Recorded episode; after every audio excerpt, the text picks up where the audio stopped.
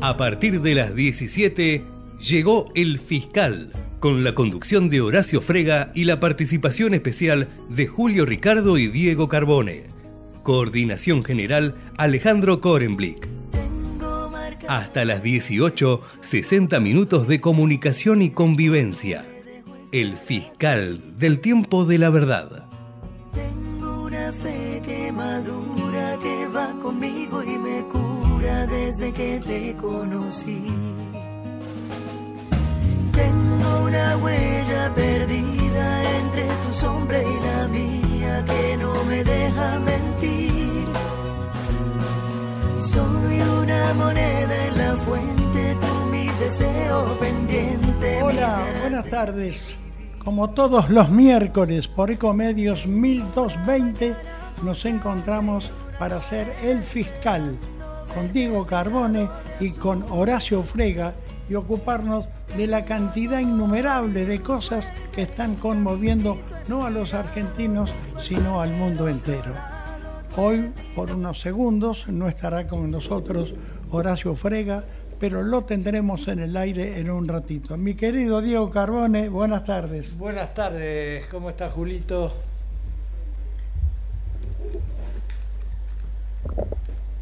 ¿Cómo estás? ¿Bien? Bien. Con mucho fútbol, me imagino. Estoy bien. Es impresionante la catarata de informaciones de fútbol que empiezan naturalmente con las elecciones que van a existir en Boca Juniors, que son conmovedoras, que pueden cambiar la historia de la institución más popular de la República Argentina. ¿Qué digo de la República Argentina? De América del Sur.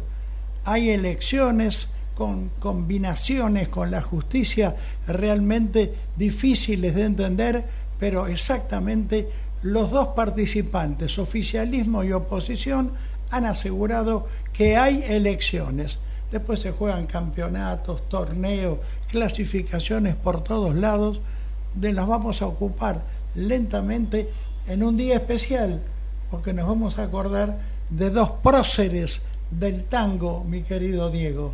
Exactamente, uno fallecía un día como hoy y otro nacía un día como hoy, nada menos que Pirincho Canaro fallecía un día como hoy y nacía un día como hoy Juan D'Arienzo, el rey del compás. Nos van a ir acompañando con la música cada rato. ¿Está ya en contacto?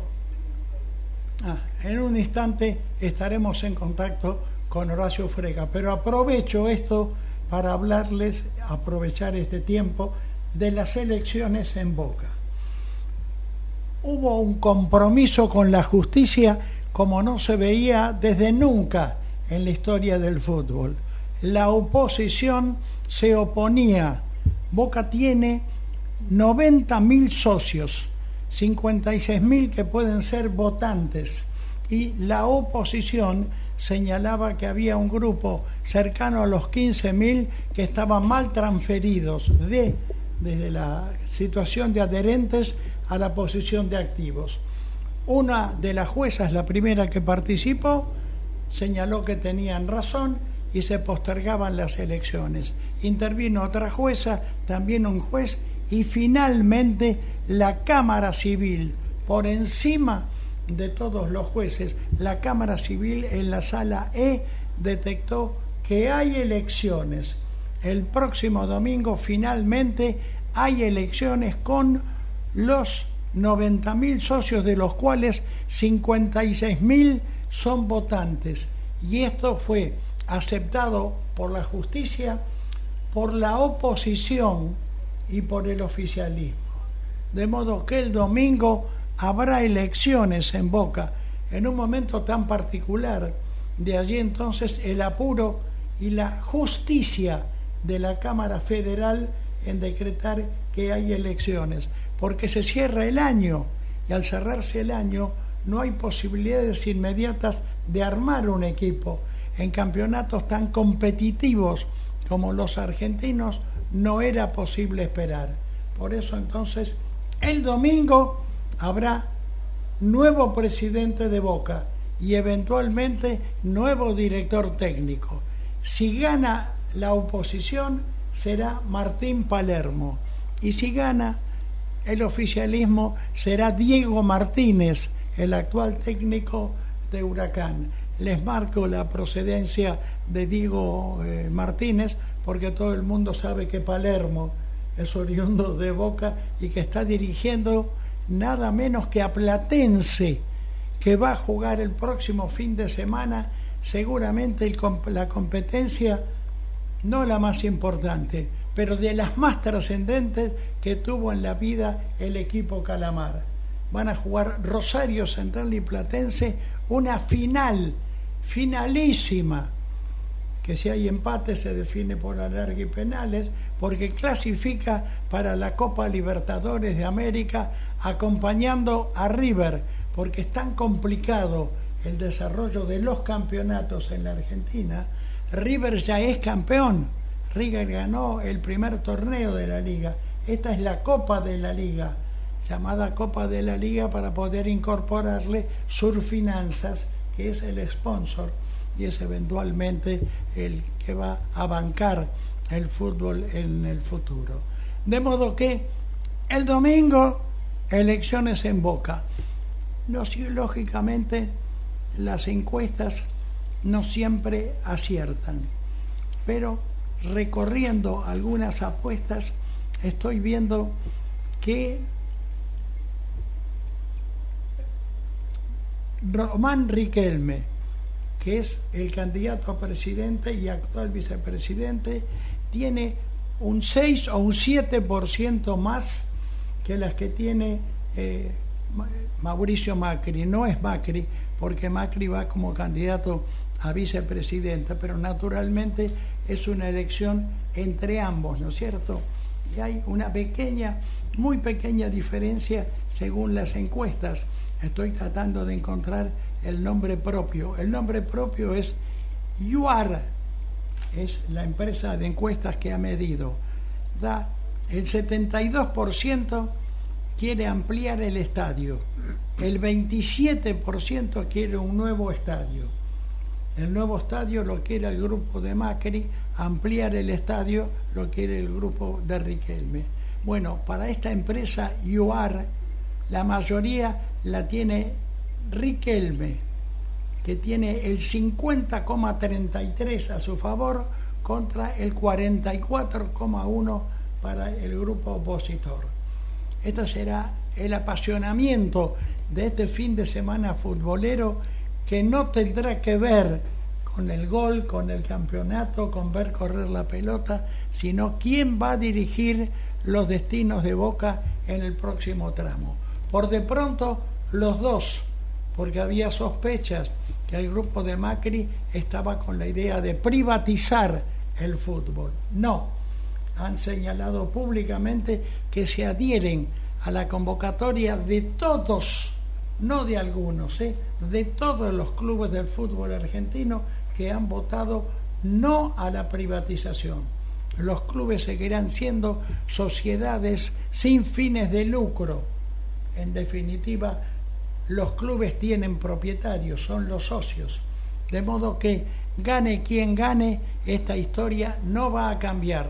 Lo que va a cambiar es la historia futbolera. Si gana el grupo de Macri, el técnico será el actual director técnico de Huracán.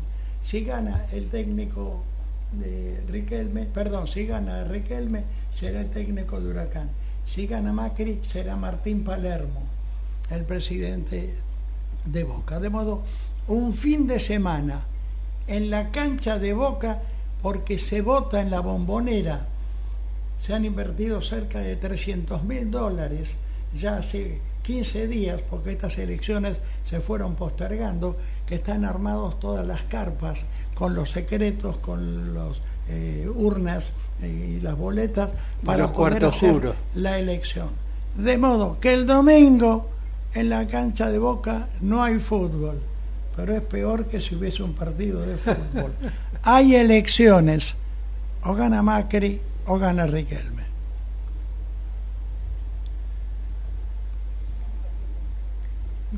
No, está, no está Horacio todavía, que va a salir por teléfono.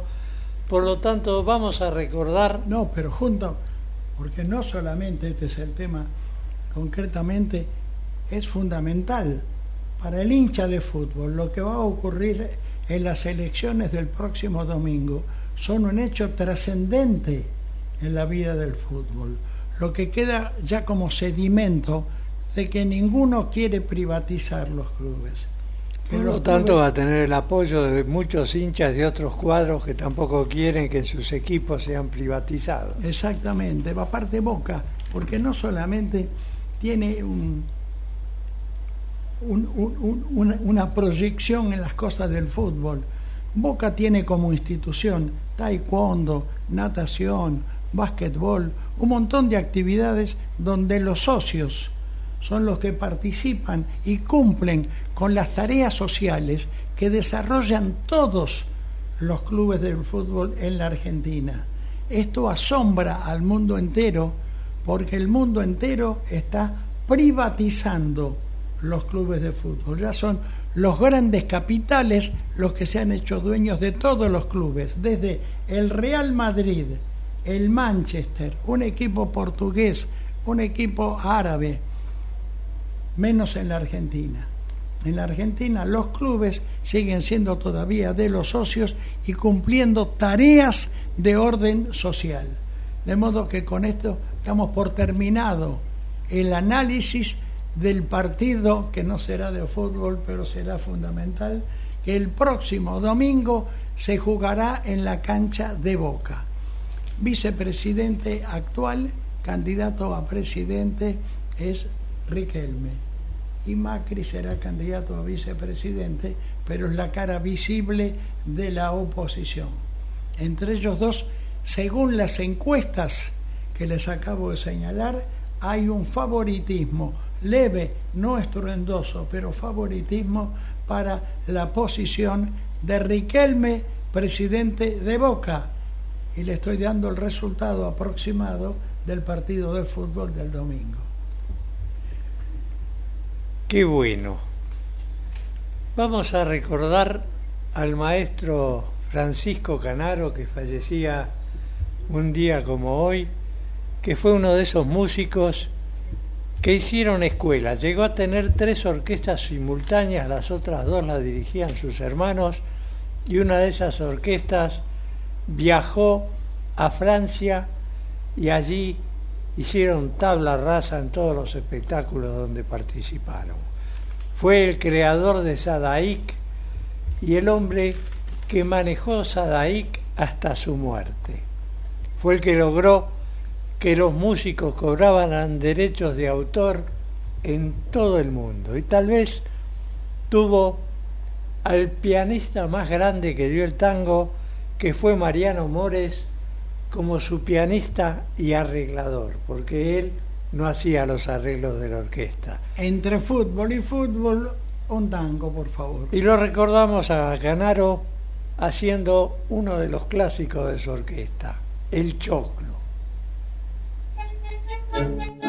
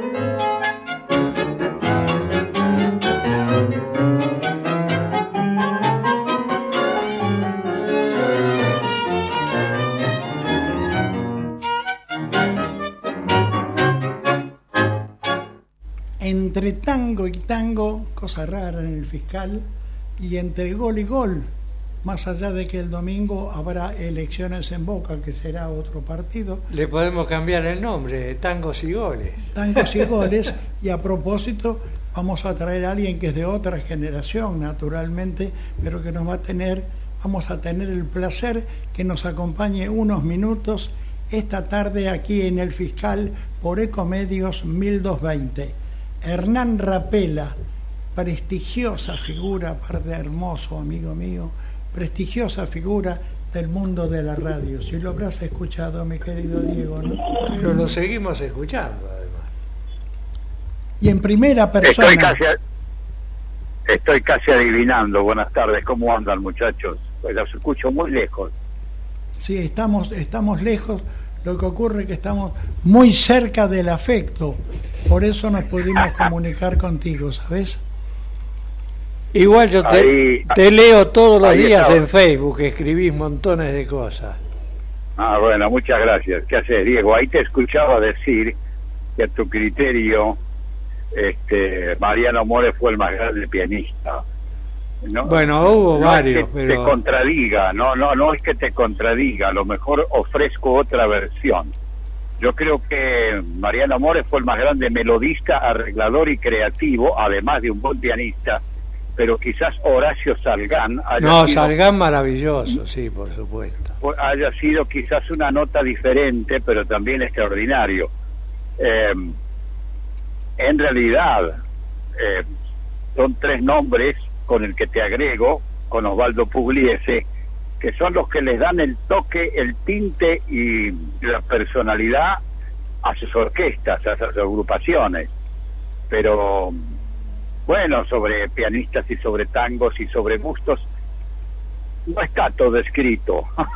No, yo iba a Hay mucha opinión. Y vos te debes acordar, yo iba a ver al Teatro Coliseo todos los años cuando estaban eh, el Mono Villegas, Salgán y ahora no me sale el nombre de- del que escribió la misa criolla, este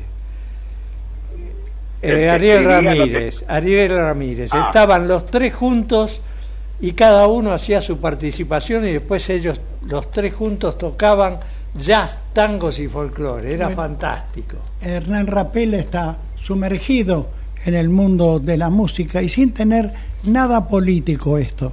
Pero llamó la atención que en la asunción del último presidente, en la sesión de gala, salió Raúl Lavie. Raúl Lavie, mi querido Hernán, tiene 86 años y salió cantando el tango ese loco, ¿no es cierto? Y sin embargo, luego se cortó la transmisión. Ayer lo estuve escuchando a él que explicó técnicamente cuáles habían sido las razones. Pero es fantástico que a los 86 años Raúl Lavie pueda cantar Loco mío de esa manera, ¿no? Bueno, hay algunos casos sobresalientes de gente que ha terminado su vida prácticamente, eh, su vida artística, digo, prácticamente con su existencia. Acaba de morir hace unos meses atrás Tony Bennett, que hasta los 90 y cantaba. Sí. Eh, Nelly Omar a los 100 años cantó en el Luna Park. Y probablemente haya algunos cuantos otros que alcanzan a despedirse de nosotros con dignidad. Porque también es cierto que hay cantores y hay artistas que por esas cosas que la vida va entregando quedan un poco disminuidos y a veces este, eh, opacan la gloria que lograron conseguir, ¿no es cierto? Pero lamentablemente no se pudo ver la transmisión oficial del, del día de la Asunción y me parece que el programa fue, por lo menos desde mi punto de vista, desde el punto de vista musical, de lo más tocante, porque si hay alguna ópera que es muy conocida por todo el mundo y tiene pasajes este, emotivos, es Aida, la, la de Verdi, que creo que fue la otra parte del espectáculo que se ofreció.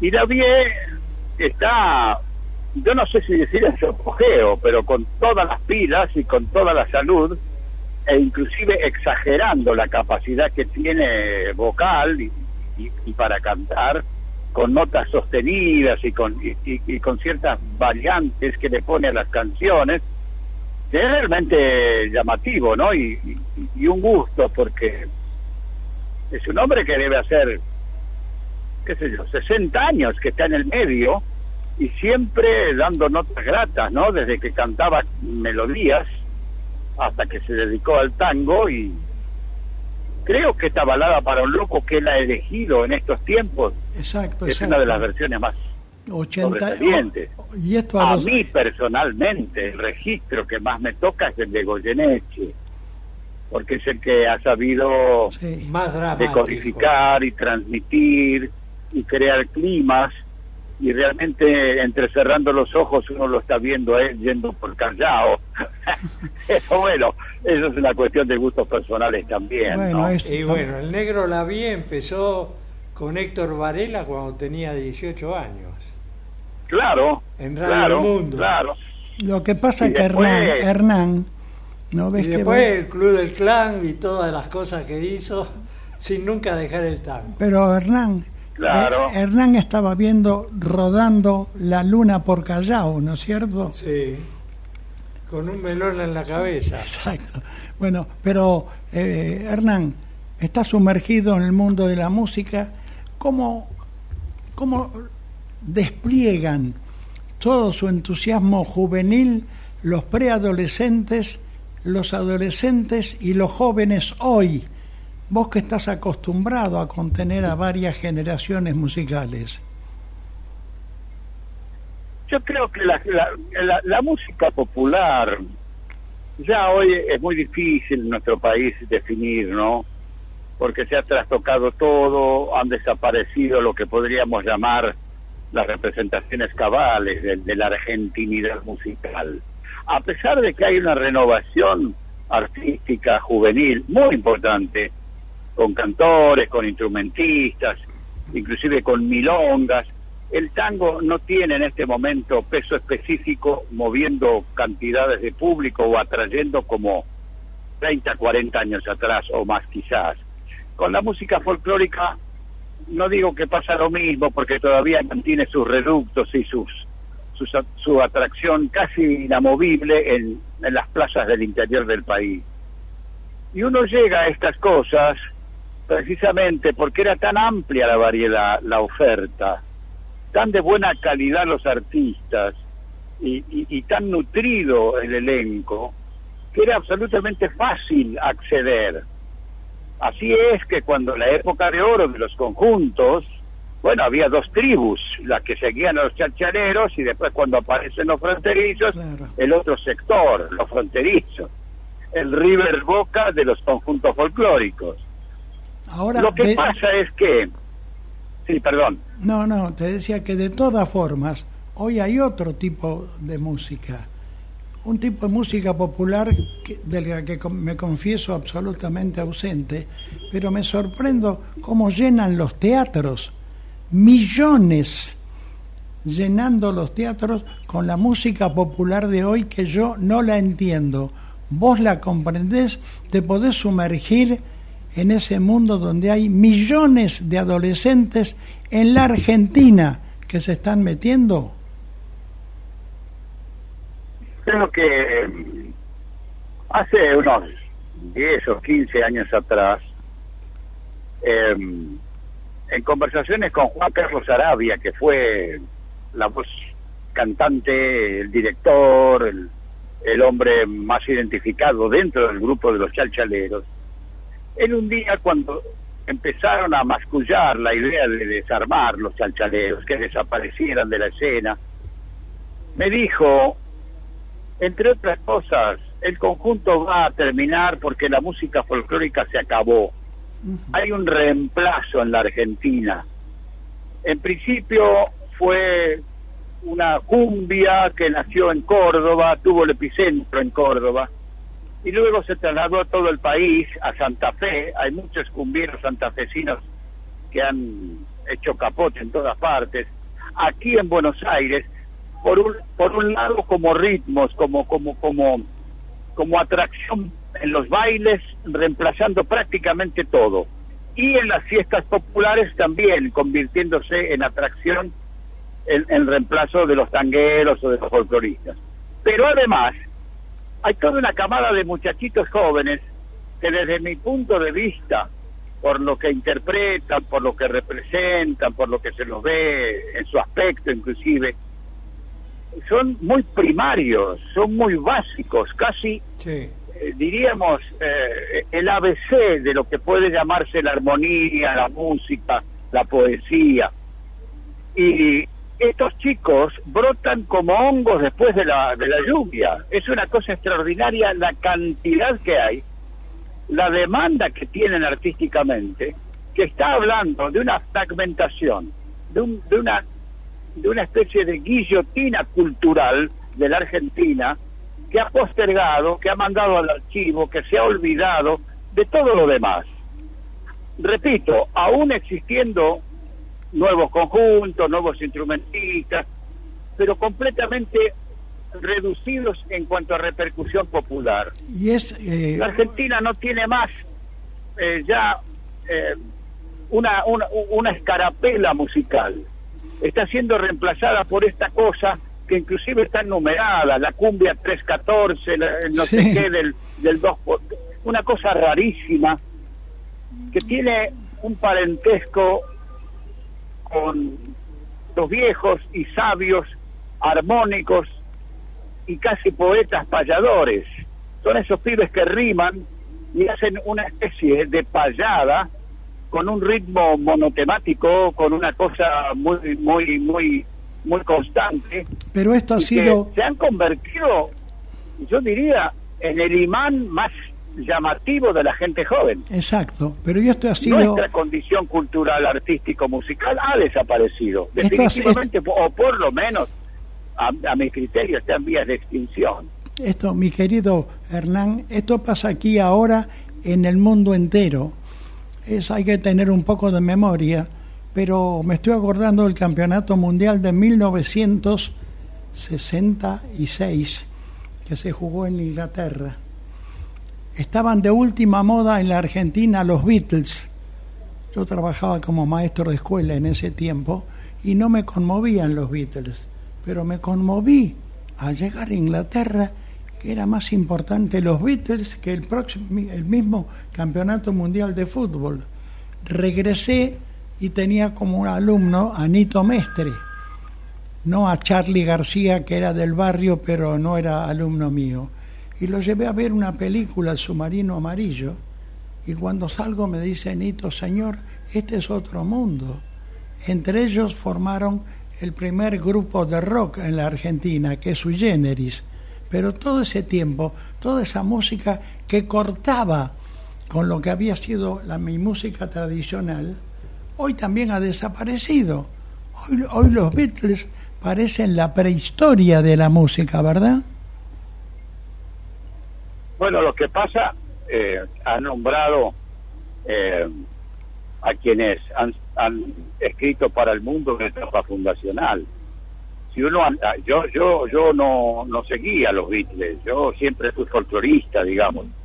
Y con el paso de los años me he dedicado a prestarles un poco más de atención y encuentro en principio un cuarteto que armoniza, hacen tres voces y doblan una un conjunto que tiene unas melodías extraordinarias, que transcriptas a los pentagramas de orquesta lírica, por ejemplo, suenan espectaculares. Ahora, una cosa es aquello que nos impactó, que nos dio vuelta, que tenía otro concepto y que nosotros no teníamos apego o identidad con eso, y otra es esto que hoy está eh, multiplicándose, que no tiene, no tiene sustento artístico, no, No. tiene peso específico, no tiene melodía, no tiene letra, eh, no tiene armonías. Eh, para hacerlo más sencillo y en todo caso más comprensible, es como escribir. Cualquiera escribe una palabra tras otra. Lo que pasa es que hay que ver qué sentido, qué connotación tiene cada término, cuáles son los signos de puntuación, porque de acuerdo a, a- a- a- a eso que ocurra, la oración tiene una comprensión o una incomprensión. Y desde mi punto de vista está pasando esto. A- a- hay un abordaje de lo que se dice el escenario, la cosa artística, pero sin ningún sustento, ni, ni, ni, ni peso específico, ni información. Eh, es muy básico lo que se escucha y lo que se ve. y, no es solamente, digamos, una observación de tono crítico ácido, sino que trato de ser objetivo.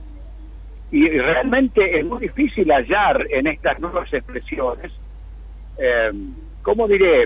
Eh, el, el numen musical, que siempre hubo, siempre hubo música pasatista, siempre hubo artistas eh, que, que han tenido éxito y, y, desde el punto de vista analítico, técnico, no resisten el análisis. Pero como ahora no, como ahora localmente estoy hablando, ¿eh?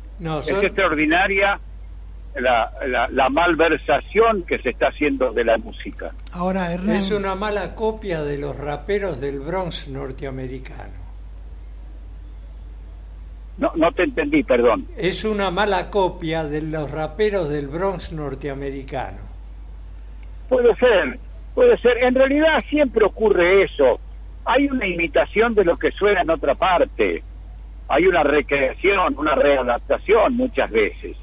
Pero esto no significa que tenga que tener tan poca calidad, tan tan poca, uh, eh, ¿cómo diré? Este, eh, técnico Claro, eh, eh, en consecuencia, eh, no solamente en la música está pasando. si uno escucha con atención, para la oreja, para ver cómo se expresa una abundante cantidad de argentinos, es demasiado precario el lenguaje que se usa. Entonces, insisto en lo que hace un ratito les comentaba, yo no creo que sea solamente un asunto estrictamente musical, artístico Creo que aquí nos ha pasado un tsunami que empalideció, deshizo, en fin, casi todas las cosas que hasta hace poco representaban cabalmente la expresión popular argentina. Hoy, hoy no, en muchas cosas. Pero bueno, ya, ya, ya, ya lo he repetido muchas veces. Ha pasado, Disculpen. Ha pasado mucha agua bajo los puentes desde cuando en el boliche que tenía Hernán Figueroa Reyes pegadito a la quinta presidencial, vos tocabas el bombo junto con Hernán. Disculpen, pero eh, tengo el, audio completamente tergiversado. Te decía que ha pasado mucho tiempo desde aquella época cuando Hernán Figueroa Reyes tenía el boliche de ah.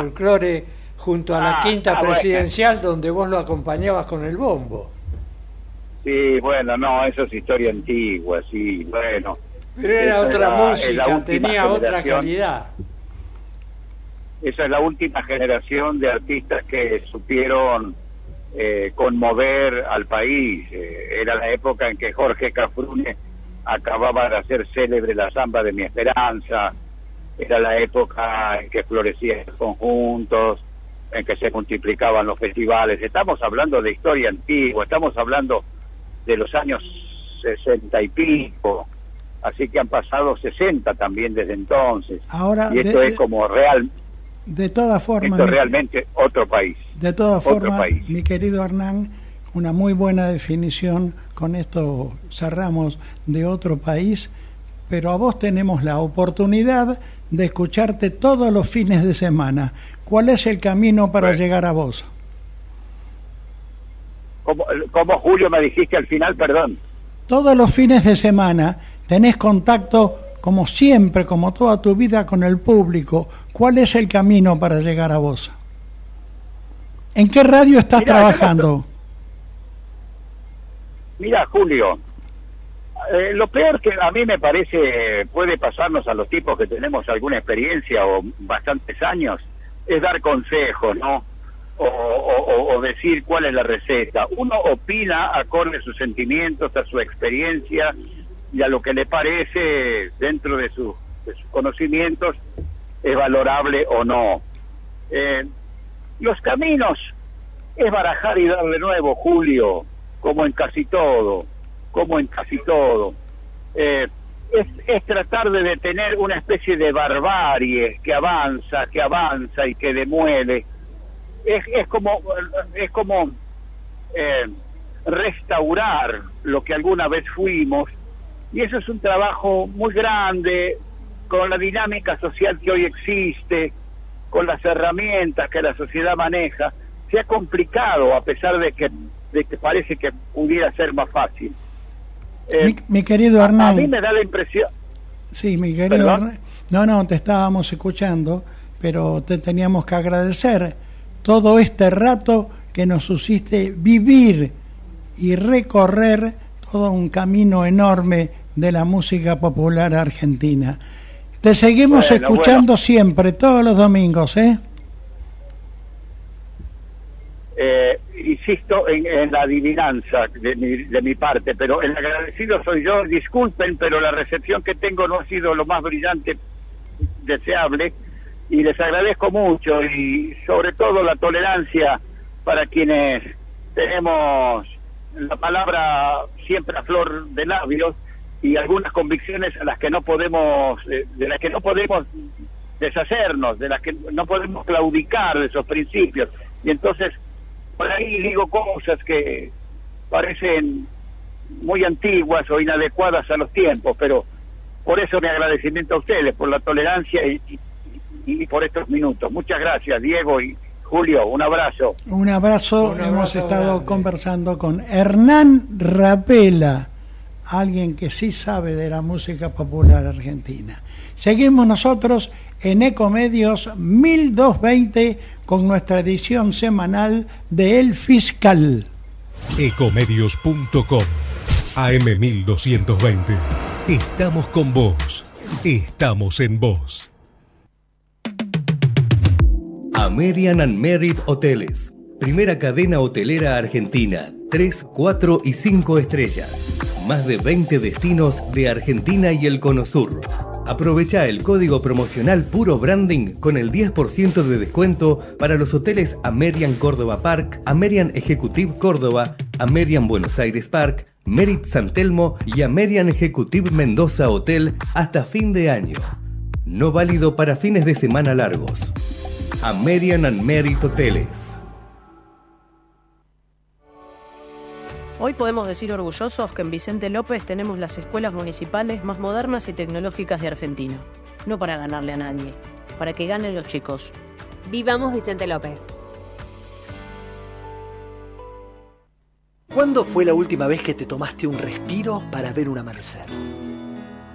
Descubriendo lugares distintos que te hacen soñar, emocionar. Lugares que se convierten en felicidad cuando compartís ese momento con amigos.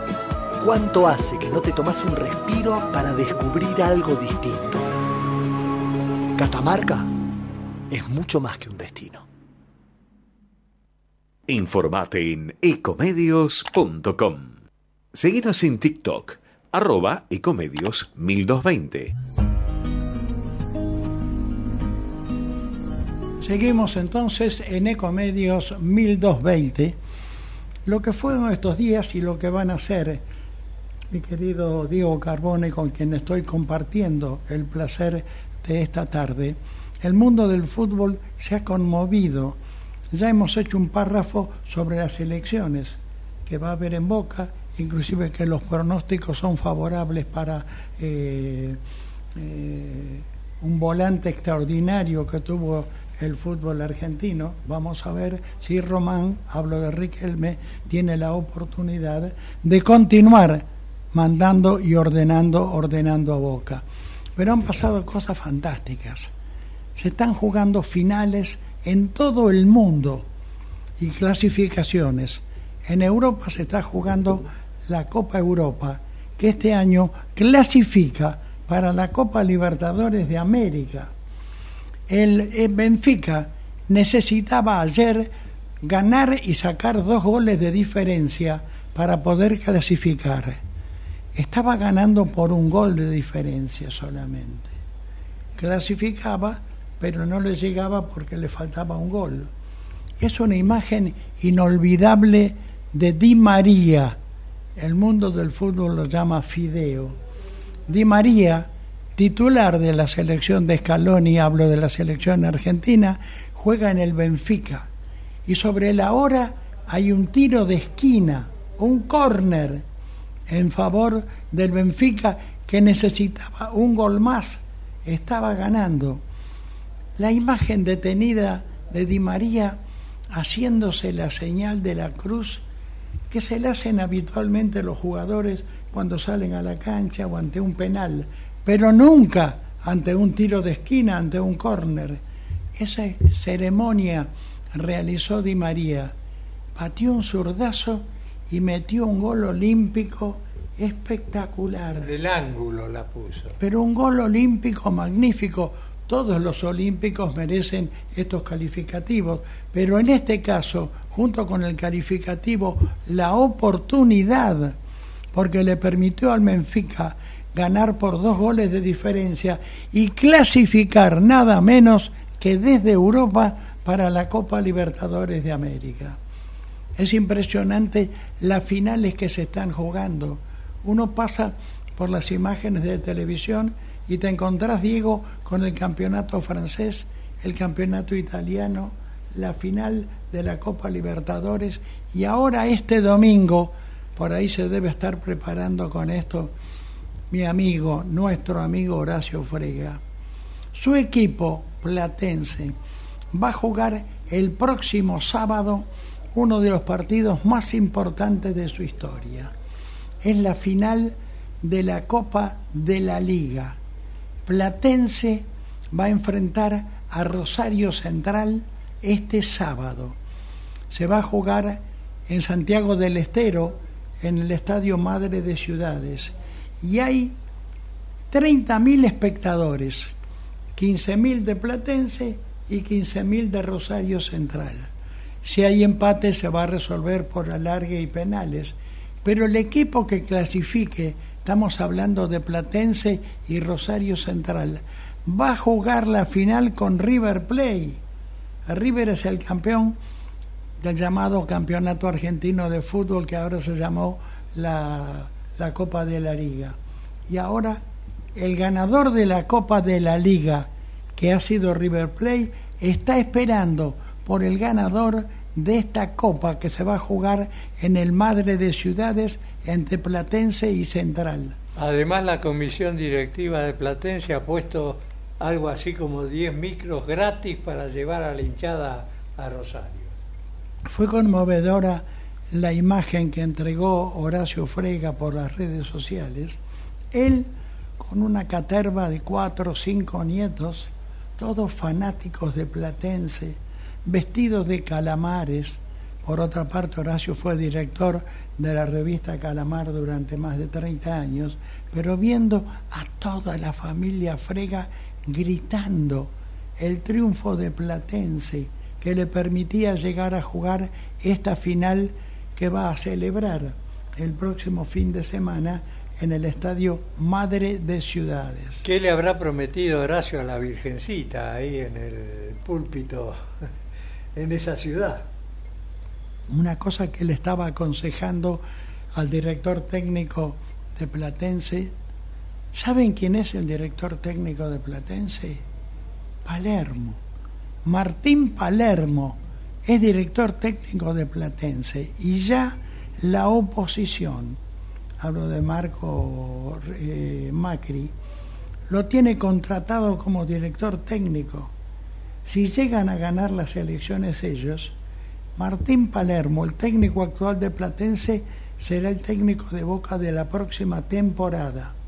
Y Palermo tiene que tener mucho cuidado con un jugador de central, Hamilton Campas, y otro que lo acompaña que es Malcorra. Hamilton, Hamilton Campas es un colombiano que me ha conmovido en los últimos partidos. Trabaja por el lateral derecho, es inteligente porque se complica con la mitad de la cancha, tiene mucho fútbol en los pies, gambetea, saca marcas y al sacar marcas abre agujeros para sus compañeros. Tendrá que tener mucho cuidado Platense con este Hamilton Campas y con Malcorra, que es quien lo acompaña, porque el partido del fin de semana, este donde se va a jugar en el Estadio Madre de Ciudades, clasifica para enfrentar a River Plate y el ganador va a jugar también la Copa Libertadores de América. Bueno, suerte para Platense. Yo apoyo a los chicos siempre.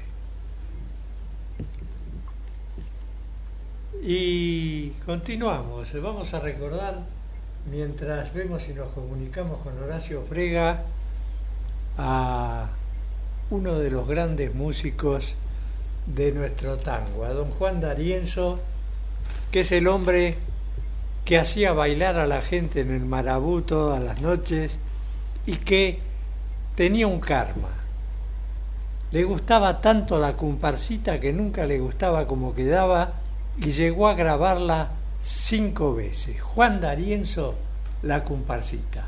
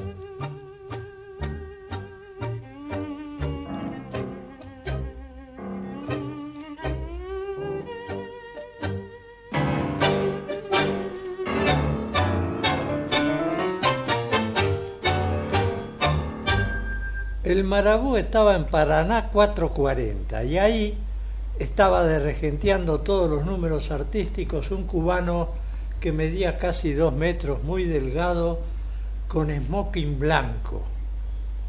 Y ahí Darienzo lo miró y lo bautizó y le dijo, vos sos el príncipe cubano.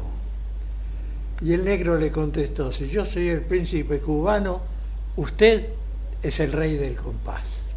Y se impuso entonces el rey Los del dos seudónimos para ambos. El rey, el rey del compás. Bueno, entre música y música, recuerdo y recuerdo, me quiero asombrar también de en esta serie de campeonatos y de finales que se están jugando en la Argentina y en el mundo entero. En Europa, ahora la Champion de Europa no es solamente con los equipos europeos, también participan cuatro equipos asiáticos. Uno de ellos es el equipo Al Ittihad, Al que es el equipo conducido por Marcelo Gallardo. Marcelo Gallardo, el técnico argentino, ha dirigido tres o cuatro partidos en este equipo árabe. Jugó un partido por la Champions League, lo acaba de ganar, le ganó al Auckland City y le ganó y de esta forma pasó a la próxima ronda de la Copa de Campeones de la Champions League de Europa, que es uno de los torneos más importantes, más importantes del mundo. Y junto con esto, junto con estas últimas estadísticas que me llegan a propósito de las elecciones en Boca. Ibarra Macri es la fórmula opositora. Riquelme Angelici es la fórmula oficialista. Los últimos datos que tenía me habían dado, según una de las empresas, una diferencia notable en favor de eh, Riquelme Angelici. La última me acerca un poco, pero lo sigue dando victorioso. Están habilitados para votar 94.188 socios, de los cuales, según las encuestas, van a votar 56.000.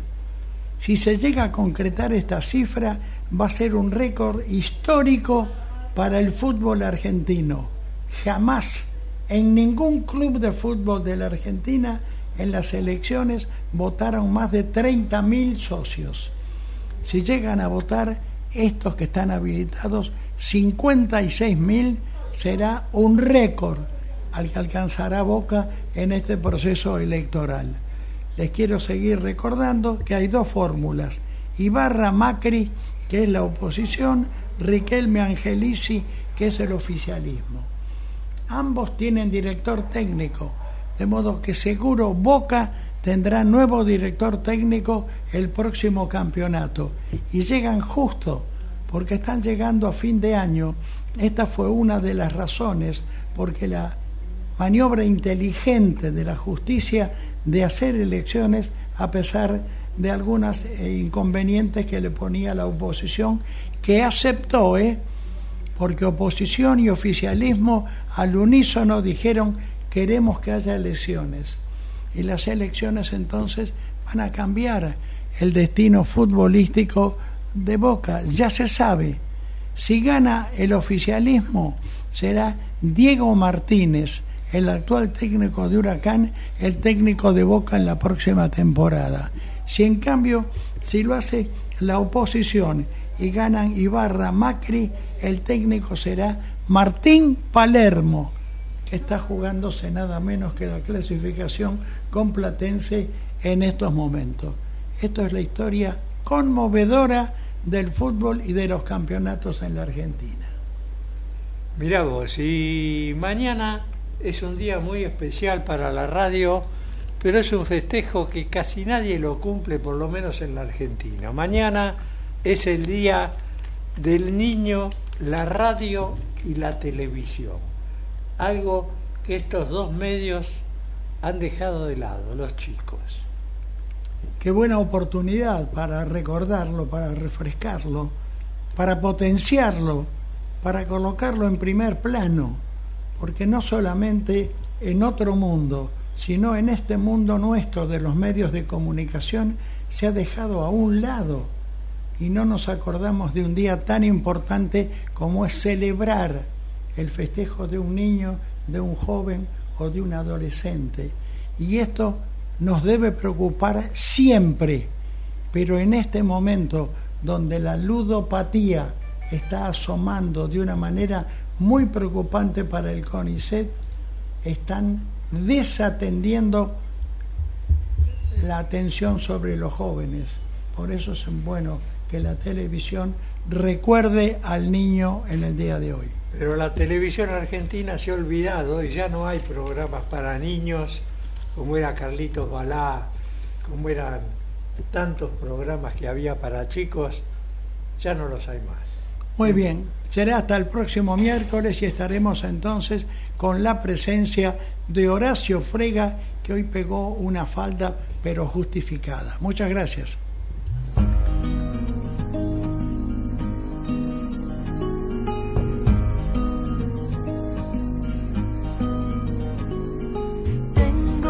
marcado en el pecho todos los días que el tiempo no me dejó estar aquí. Tengo una fe que madura, que va conmigo y me cura desde que te conocí. Tengo una huella perdida entre tu sombra y la mía que no me deja ver.